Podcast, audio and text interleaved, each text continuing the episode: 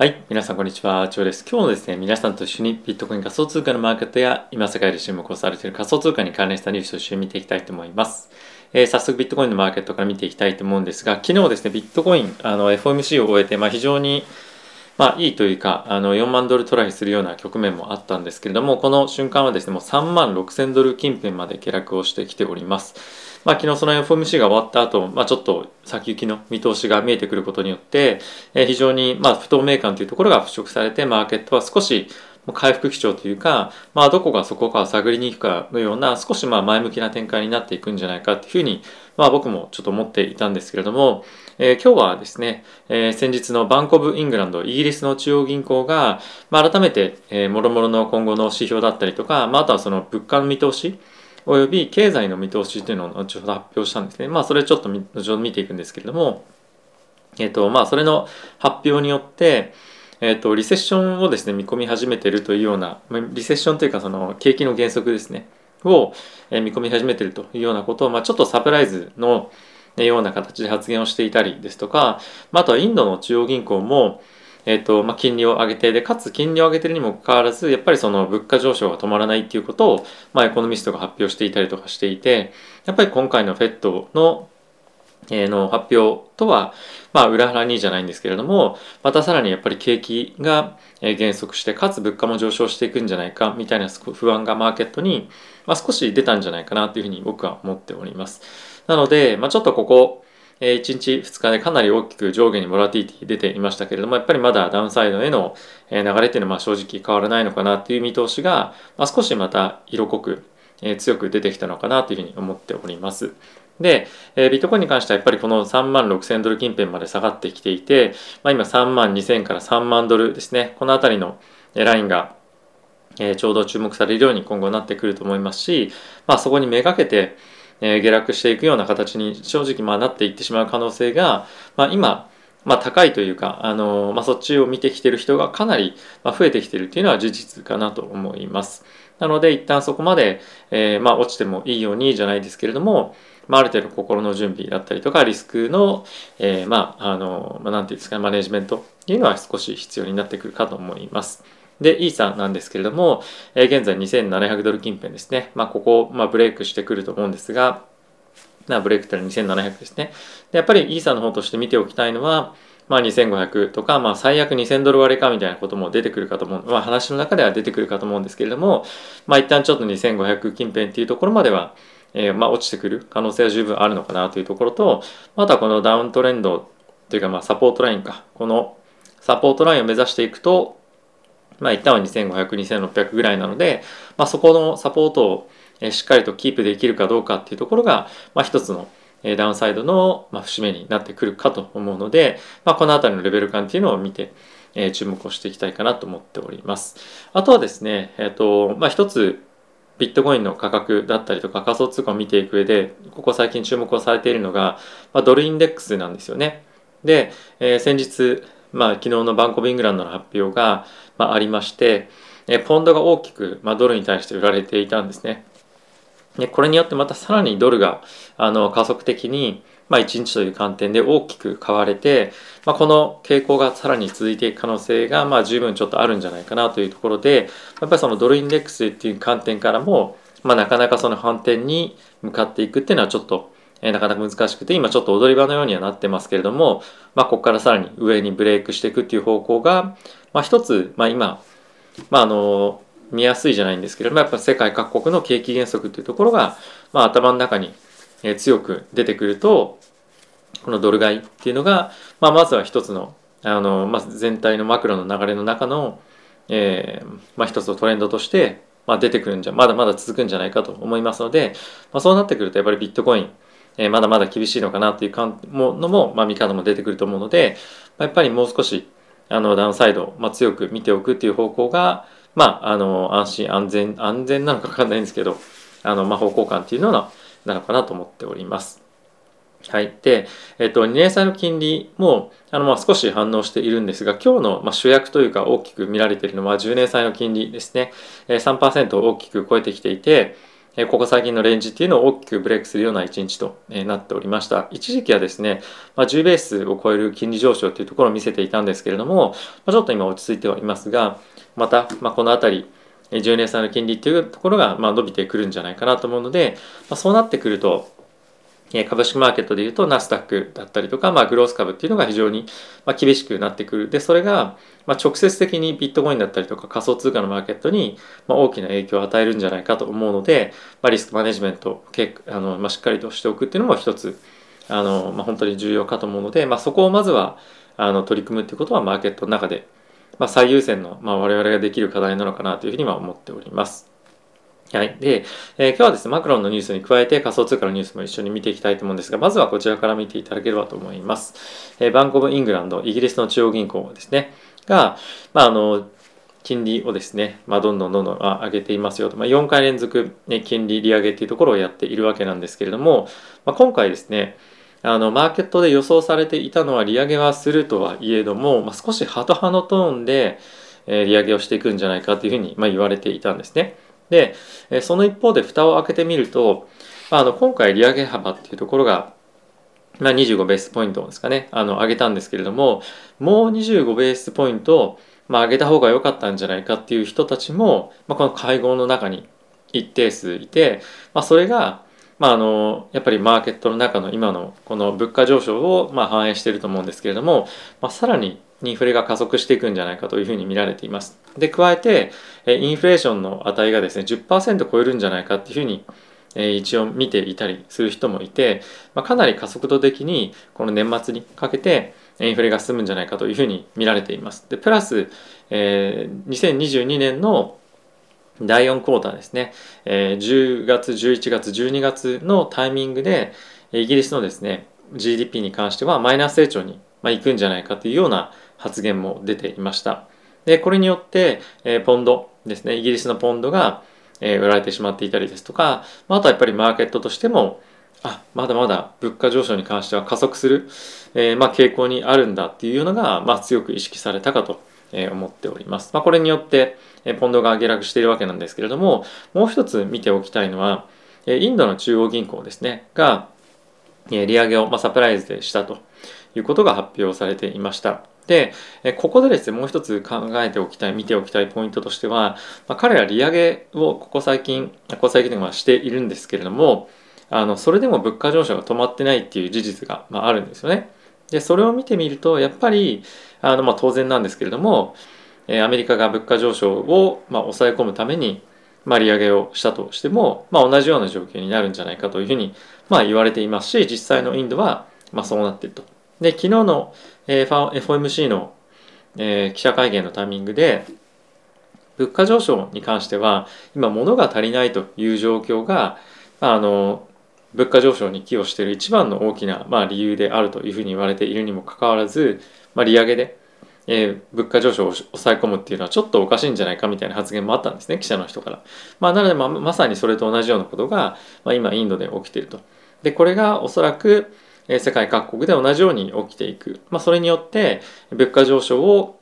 えー、まあ、あの継続的にしていくんですけれどもまたさらに、ま、金利も上がっていって、まあ、どんどんどんどん経済に対して悪影響がある。で、それによってアメリカの方もやっぱりリセッションにま入っていってしまうんじゃないかっていうのが、ま、マーケットとしての今不安の要素として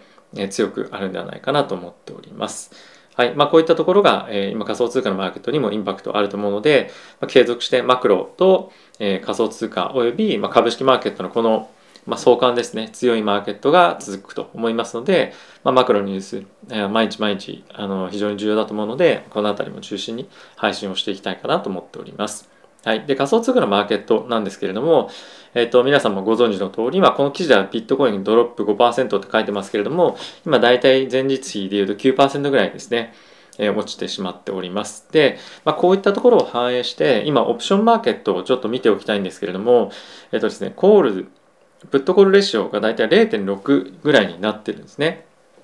でこれっていうのはここ最近見てきても、まあ、これ0.6ってどういう意味かっていうと、まあ、プットの方がまだいぶあの、まあ、大きく買われてますよということなんですけれどもこのレシオに関しては0.8ぐらいがここ最近の、まあ、一番弱気になっても数値だったんですが、まあ、それを、まあ、大きく割り込むような形でえプットコールのあのプットオプションの買いが非常に優勢になっています。で昨日もちょっと見ていたと思うんですけれどもこの5月6日あのまあ今日ですけれども今日の夕方のタイミングでのえプットオプションの買いっていうのがまエキスパイアされる、まあ、期限が来るわけなんですけれども、まあ、その後の5月13、5月20、5月27、6月24、9月30、まあ、ほぼどこを取ってもえプットオプションが今優勢な状況になってるんですね。なので、マーケットのその急激なあの、まあ、悲観の織り込みみたいなものが、まあ、こういったところのマーケット、まあ、オプションのマーケットにも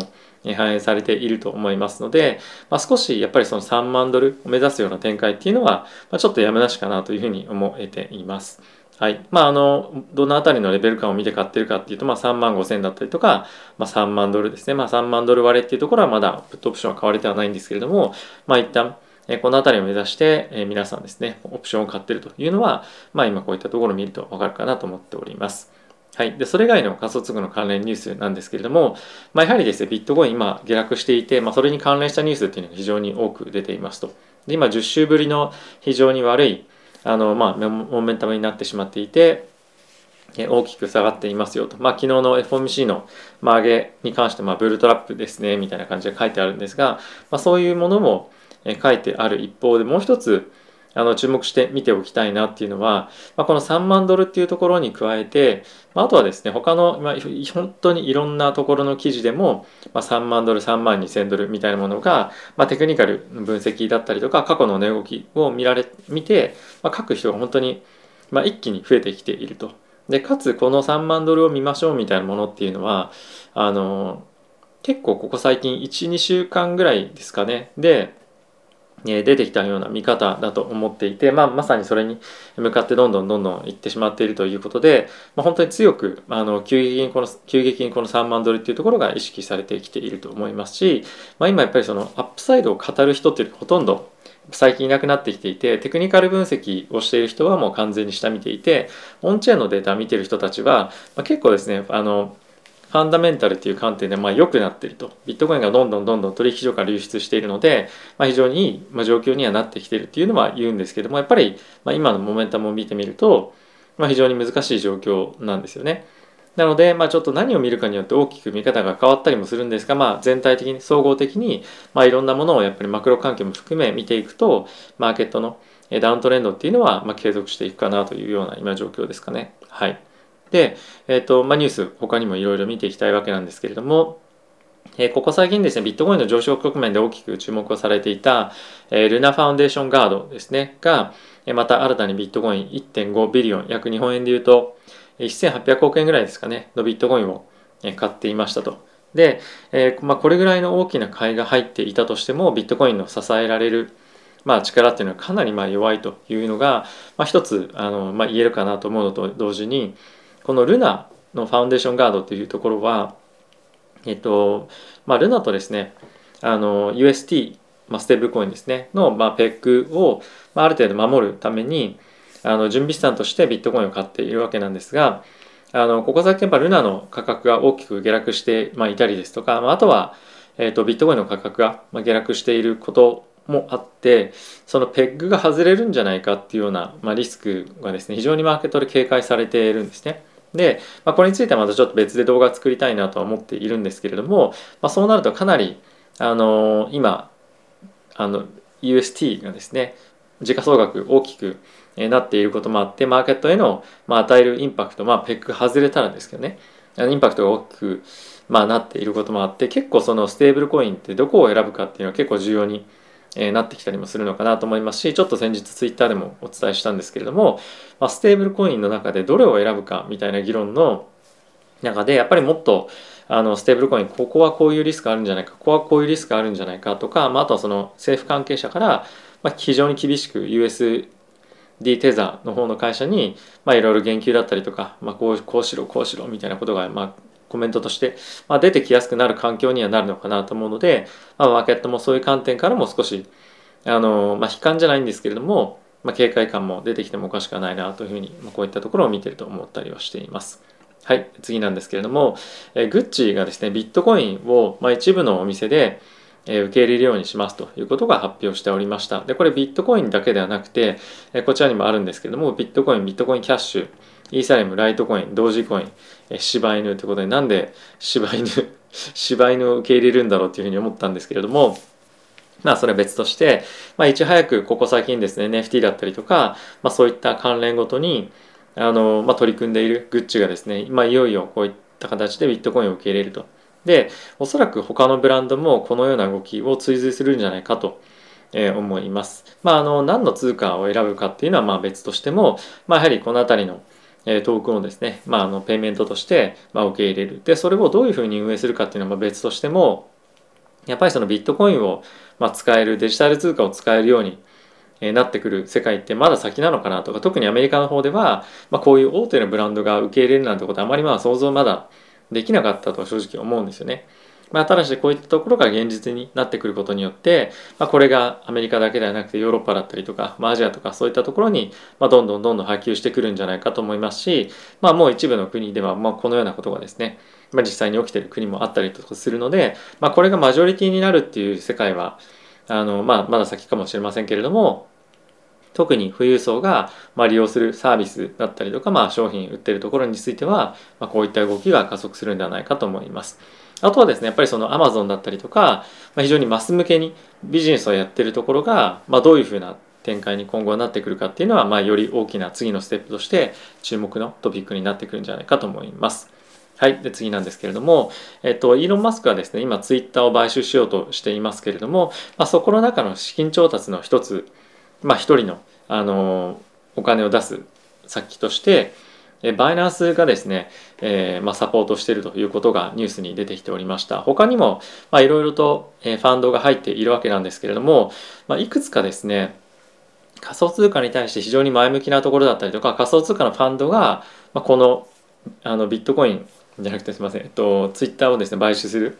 えー、まあ、資金調達の、まあ、軍の中に入ってるんですね。まあ、具体的にどういうところかっていうと、まあ、あのセコイアをそのクリプトとして認定するというのはちょっとおかしいかもしれませんが、まあ、セコイア、アンドレセン・ホロビッツ。で先日ですね、ビットコインに、あの、ビットコインのサービスとかを、まあ、年金サービスとして提供するっていうふうに言っていたフィデリティだったりとか、またカタールですね、まあ、こういったオイルマネーが入っていたりとかですね、まあ、あとはこのラリー・エリンソンって、えっと、どこだったっけな、オラクルでしたっけ、オラクルの創業者の方だったと思うんですけども、まあ、こういった非常にビットコイン仮想通貨に前向きな人たちが、まあ、どんどんどんどんここに入っていったっていうのは非常に大きな